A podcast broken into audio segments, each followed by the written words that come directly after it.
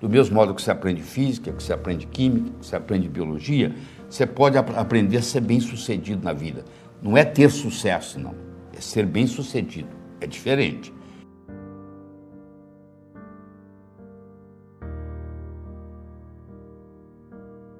À medida que você aprende a se comunicar melhor, o seu valor no mercado aumenta.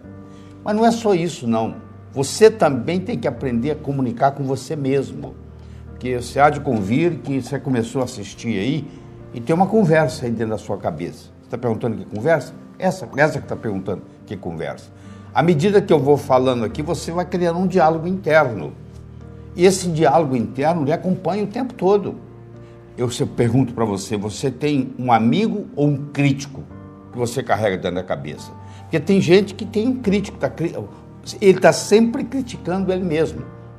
E agora, se você tiver uma voz amiga que vai te estimulando, faz toda a diferença. E isso não é nada mais, nada menos do que a chamada comunicação intrapessoal. É de você para com você. Isso interfere, inclusive, na sua saúde. E tem a, chamada comunicação interpessoal, que é de você para com os outros. Porque na era da agricultura, mandava no mundo quem tinha terra. Na era industrial, passou a mandar no mundo quem tinha capital, quem tinha dinheiro. Hoje a moeda mudou e muita gente se deu conta disso ainda. A moeda hoje chama-se informação. Você é rico ou você é pobre em informação. Só que informação tem duas características interessantes. Primeiro, é um produto altamente perecível. Ninguém está interessado em notícia de ontem. Já ficou velho. Já. E segundo, a informação só tem valor quando ela passa de um cérebro para outro. Qual o valor de uma moeda de ouro no fundo do Oceano Atlântico, onde ninguém consegue chegar lá? Não tem valor nenhum. Ela só vai ter valor quando ela estiver na mão de alguém. A informação só tem valor quando ela passa de um cérebro para outro. Não adianta o conhecimento que eu tenho aqui. É o quanto desse conhecimento que eu posso passar para você nesse período que nós estamos juntos. Eu só sou capaz de fazer uso, fazer isso se eu fizer uso adequado do processo de comunicação. A comunicação é uma coisa que você desenvolve com o passar da vida. Agora, se você nunca se interessou por isso, você vai estagnar. E hoje é um dia de despertar. Você vai começar a escutar isso aqui, daqui um pouquinho eu vou começar a te dar orientação de livros que você vai poder procurar e de repente você vai explorar uma nova área. Porque você vai ver que a pessoa que ganha, o político que ganha eleição, ele comunica melhor, por isso que ganhou a eleição. Entendeu? O médico que tem mais clientes é porque ele se comunica melhor. O advogado, mesma coisa. Então você vai vendo que o que faz a diferenciação, a diferença que faz a diferença é você ser ou não um bom comunicador. E isso pode ser aprendido. Existem alguns fatores, alguns pilares básicos da comunicação que, como a maioria não sabe, se você consegue fazer distinção desses pilares, você já está na frente dos outros, entendeu? É, é, a diferença fica muito rápida. Então, em pouco tempo, você nota uma diferença. Por exemplo, vão 15 pessoas para uma entrevista de emprego, só tem uma vaga. Quem é que vai ganhar? Quem é que vai ser contratado? A pessoa que soubesse se comunicar melhor. Mais ou menos ter os meus currículos, etc. e tal. Onde é que está o diferencial? O diferencial está na habilidade de se comunicar. E a pessoa pode aprender isso e ir lá e fazer, entendeu? Quando você encontra uma pessoa pela primeira vez, isso tem estudo mostrando, uhum. os primeiros três a quatro minutos você vai tomar uma decisão com relação a essa pessoa se você vai gostar dela, se você não vai, se você vai confiar nela, se você não vai. Então, todas as vezes que você está prestes a ir num lugar onde você vai conhecer alguém pela primeira vez, eu recomendo que você imagine que tem uma, tem uma câmera te filmando e o monitor está lá na mesa da pessoa que vai lhe receber. E aí você está tudo monitorando como é que você tratou o ascensorista, como é que você tratou a secretária. Você imagina se você é rude mal educado com a secretária. A secretária chega lá dentro, fala com o chefe dela assim: tem um mal educado aí fora te esperando. Uhum. Pronto, a sua reputação chegou antes de você. Entendeu? Então isso é muito importante. Você você trabalha com vendas, então, você tem que fazer o seguinte: você tem que ver como é, como é que vai ser a minha primeira impressão, a primeira impressão que eu quero deixar. Porque você pode escolher, porque primeiro a pessoa tem que te comprar. Para ela comprar a sua ideia, ela tem que comprar você. Se ela não comprar você, ela não compra a sua ideia. Você entendeu? A pessoa vai ficar escutando e procurando desculpas para dizer que você não está falando uhum. certo. Então, essa primeira impressão, ela vai ficar para sempre. Se você passa uma impressão de desonesto, você pode praticar honestidade o resto da vida, mas aquela pessoa vai achar você desonesto. Então, você nunca tem uma segunda chance de causar uma primeira boa impressão. A gente tem a impressão que linguagem descreve realidade, mas não é bem assim. Linguagem cria realidade. Você nunca vai encontrar, vai encontrar um cachorro triste porque escolheram, esqueceram o dia do aniversário dele. Ele não tem linguagem para criar esse problema. Agora, se você esquece o dia do seu casamento, a sua mulher, o seu marido vai ficar muito chateado. Isso é linguagem. Uhum. Você vai ver que os nossos problemas, 99,9% deles, são linguísticos. A linguagem, ela pode gerar ou não ação. As pessoas bem-sucedidas, elas usam uma linguagem que gera ação. As pessoas que não têm o sucesso almejado, elas usam uma linguagem que não gera ação. Eu vou dar um exemplo para você. Você imagina eu começo um discurso e digo assim: eu gostaria de agradecer. Até agora não aconteceu nada. Se eu disse que eu gostaria de agradecer, ainda não surgiu o agradecimento. Agora, se eu começo a falar e digo assim, eu agradeço. Olha só, na hora que eu coloquei o verbo eu agradeço, aconteceu um agradecimento. Na hora que eu falo eu gostaria de agradecer, não aconteceu nada. Então, aquela pessoa que consegue fazer tudo, aquela pessoa que todo mundo quer estar por perto, aquela pessoa que está constantemente gerando ação, se você prestar atenção, a linguagem dela é diferente. Ela usa o verbo de uma forma diferente. E o bacana é que agora que você aprendeu isso, se você, ao invés de falar eu gostaria de agradecer, você fala eu agradeço, e você para de conjugar o verbo no condicional e passa a conjugar ele no presente, porque é no aqui e agora, aliás, é o único que tem. Não interessa onde você estiver, é aqui. Não interessa que hora for, é agora. Você já percebeu que você vive num eterno? A vida é um eterno aqui e agora? É, é onde e quando? Onde? Aqui. Quando? Agora. Daqui 20 minutos vou estar em outro lugar. Onde? Aqui. Quando? Agora. Você nunca saiu do aqui e agora. Aliás, quando você permanece no aqui e agora, você está vivendo. Porque o passado já passou e o futuro ainda não chegou. Só existe para você o presente, por isso que chama presente. É um presente de Deus. É você saber viver o momento. Quando você aprende a viver o aqui e agora, você está feliz. Você só tem felicidade disponível quando você aprende a viver o momento. Estou aqui agora. Se eu estou no celular e estou conversando, eu não estou fazendo nenhuma coisa nem outra. As pessoas hoje não conseguem mais viver o momento. Está aqui, eu estou aqui com você. Ó. O celular está desligado, eu estou aqui. Ó. Aqui agora, junto com você. Esse momento é eterno. Então as pessoas, quando estão felizes, elas estão aqui agora. Ah, eu queria, eu quero ser feliz. Isso não existe, querido. Isso é no dia que você, depois que você morrer, você for para o céu. Nós vivemos num planeta chamado Terra. Aqui você vai estar aqui para enfrentar problemas. Você não pode ser feliz, isso não existe aqui. Você pode estar feliz a maior parte do tempo, se você aprender a usar a linguagem para viver o aqui e agora. Captou? Nós somos animais linguísticos. Linguagem nos diferencia dos outros seres e nos faz humano. O que fez o Homo sapiens foi que o cérebro foi evoluindo, evoluindo, chegou um momento na evolução, sei lá, alguns dizem que é 200, 250 mil anos atrás, que o cérebro cresceu numa complexidade que foi capaz de acomodar a linguagem. Linguagem nos faz humanos. Nós somos animais linguísticos.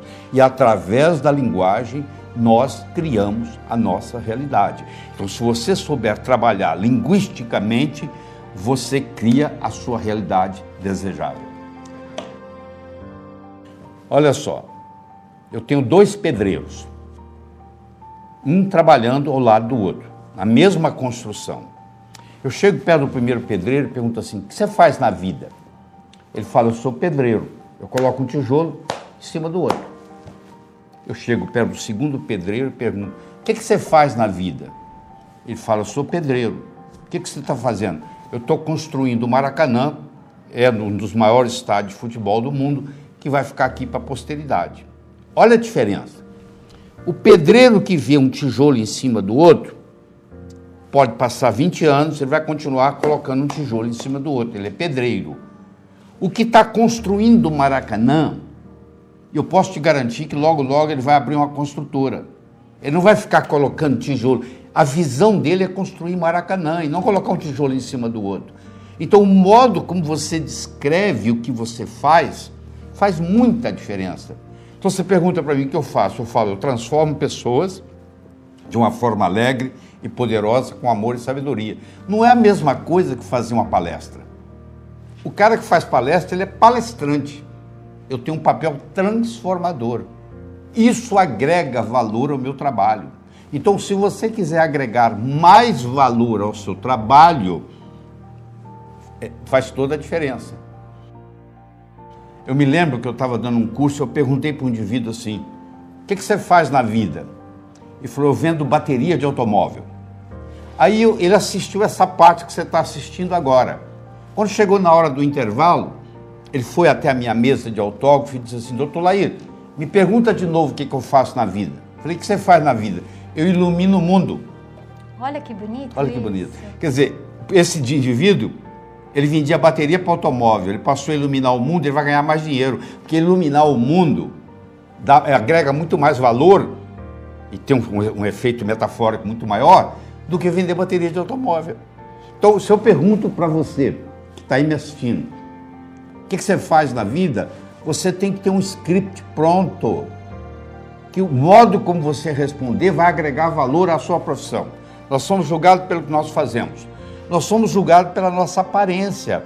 Bateu a campainha, você abriu a porta, é um cara de batina preta, colarinho branco, uma bíblia debaixo do braço. Até que se prove o contrário, você pensa que ele é padre. Você está dirigindo na, na, na sua na, na, highway e de repente você olha no retrovisor, tem um carro escrito polícia, ele está piscando, pedindo para você parar. Pode ser que seja até um ladrão que está vestindo um carro de polícia, mas você vai pensar que é polícia. Não é essa a primeira reação que você tem? Não é verdade? É isso mesmo, doutor. Então, então olha só. Primeiro é o, é o, é o, é o que você faz.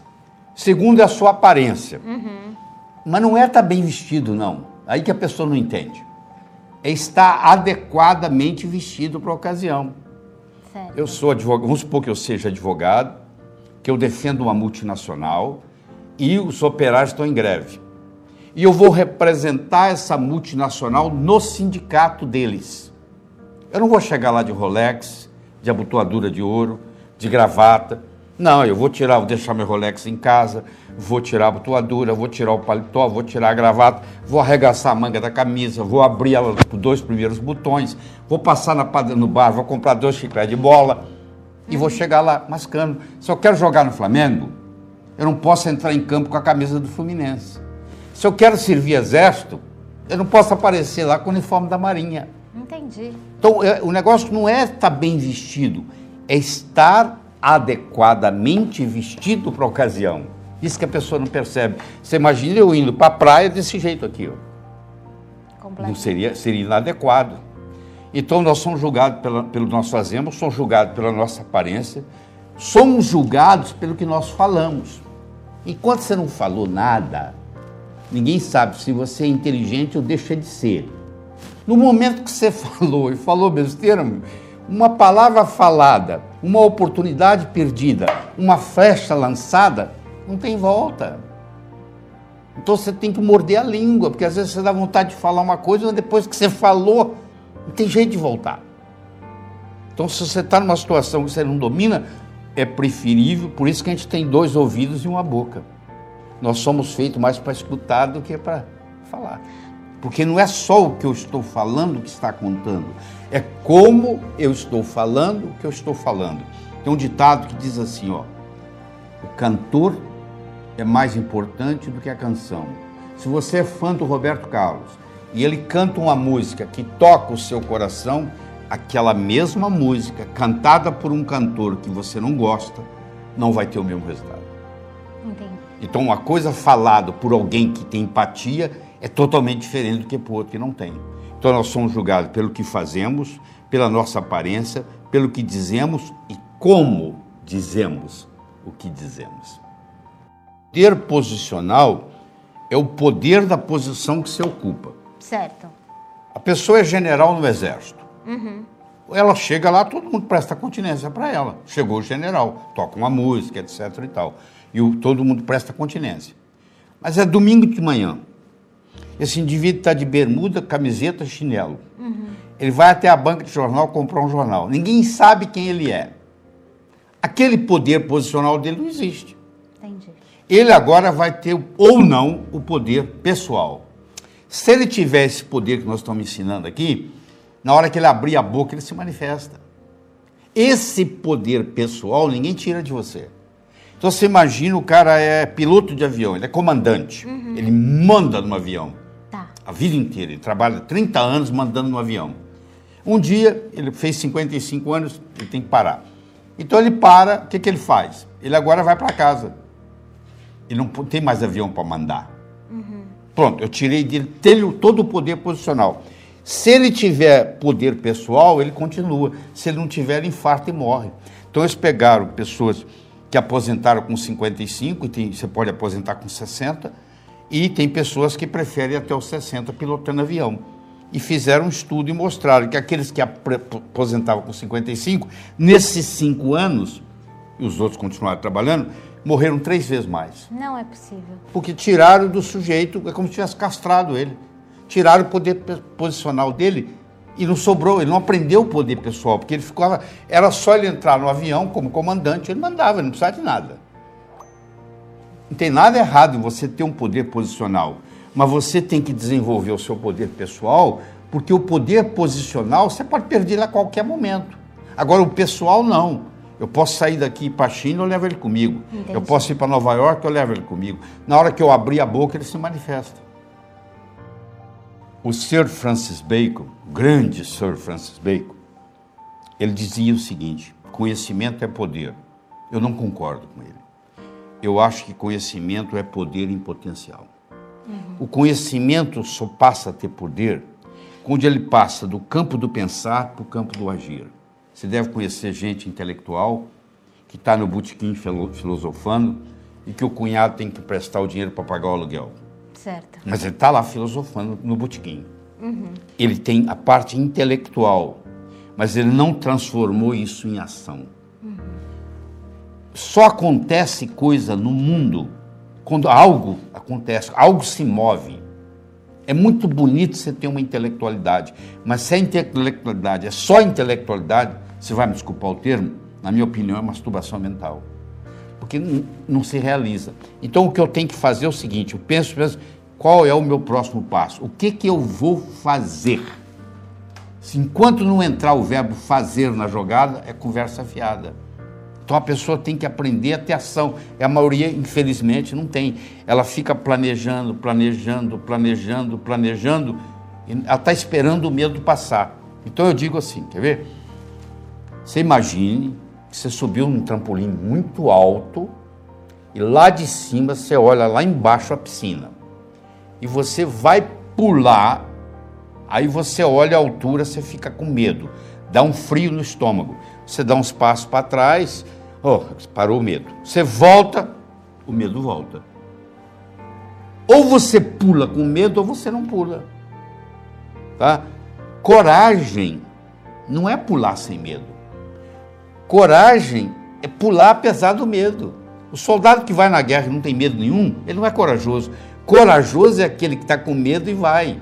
Então, na vida é a mesma coisa. Tem muita gente, talvez você possa ser um deles, que está esperando o medo passar. O medo não vai passar. Cada vez o medo te domina mais. O segredo que você tem que aprender é pular com medo. Você leva o medo com você. Você entendeu?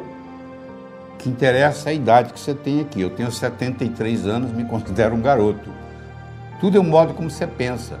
E você tem dois tipos de idade. Você tem idade cronológica, que é a da certidão do seu nascimento e você tem a idade biológica, que é a idade do desgaste do seu corpo. Você pode ter uma pessoa com 40 com corpo de 50, e você pode ter uma pessoa com 40 com corpo de 30.